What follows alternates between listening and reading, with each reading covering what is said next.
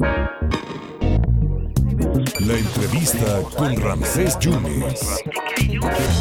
Al gran José Yuste hay que leerlo, verlo y escucharlo. Leerlo en Excelsior, verlo en Foro TV y escucharlo en Grupo Fórmula. Y además nos concede estos minutitos para la gente del 97.7 del 101.1.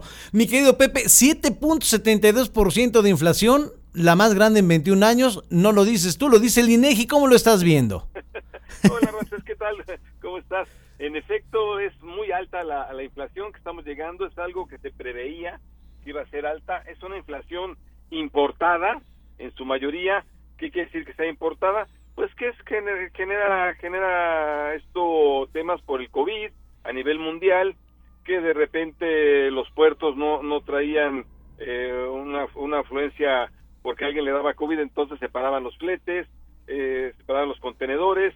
¿Qué sucede con el combustible? Bueno, de repente reactivaste la economía, el combustible se ha ido para arriba, al alza, con el sector agrícola, agropecuario, lo mismo, ha sucedido lo mismo, que de repente tienes una sobredemanda y no estaba produciendo fluidamente el campo, y ahora todo se complicó con la guerra o la invasión de Rusia a Ucrania, entonces una inflación importada se preveía, pero aunque sea importada, esta inflación que es elevadísima, pues la verdad es que sí preocupa, preocupa y hay algo que tenemos que hacer, tenemos que, que hacer nuestra tarea nosotros aquí en México para evitar que esa inflación elevadísima importada se traduzca en una inflación constante.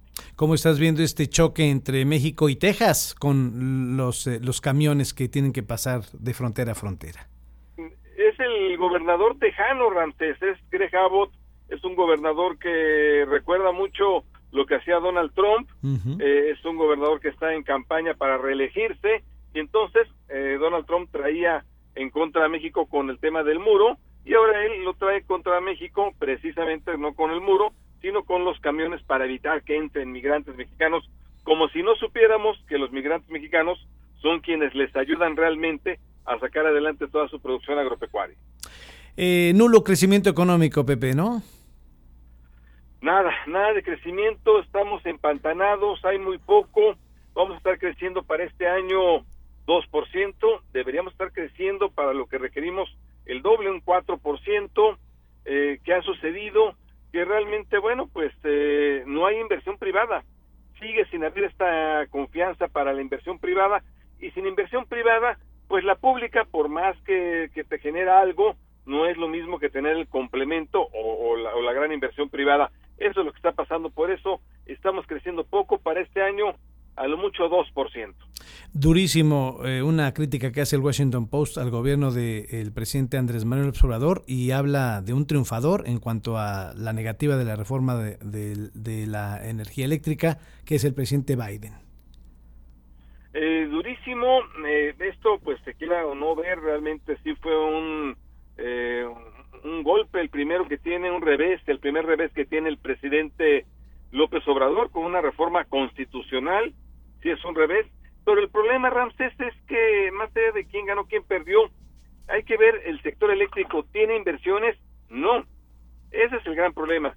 Si no va a estar invirtiendo el sector público porque no tiene dinero la Comisión Federal de Electricidad, que está endeudada y no genera dinero para reinvertir, si no está invirtiendo el sector público, el sector privado tampoco. Entonces, todos estos dimes y diretes en tribunales te van a llevar a una, una inversión estancada en electricidad, y esto, bueno, pues el destino nos va a alcanzar. Hay quien dice que van a empezar a ver apagones. Vamos a ver. ¿Y el tren Maya eh, lo han detenido temporalmente, Pepe? Temporalmente, mira, conocemos el presidente López Obrador, es un, es un presidente que trae muy fijas sus ideas. Una de ellas es tener obras insignias, entre ellas el tren Maya.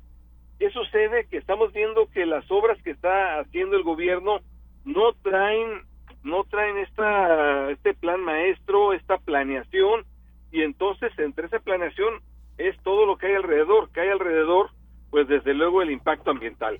Y sobre todo vimos este, el último tramo, el tramo 5, el que va de Cancún a Tulum, con un problema donde prácticamente eh, arrasaron 40 metros eh, de la selva, la rasuraron, la están partiendo la selva y aparte si ahí meten todo lo que es el concreto, pues imagínate qué va a pasar con, con las cuevas subterráneas, con todos los cenotes, se van a llenar de concreto y, sí, van a, van a, lastimar fuertemente el medio ambiente.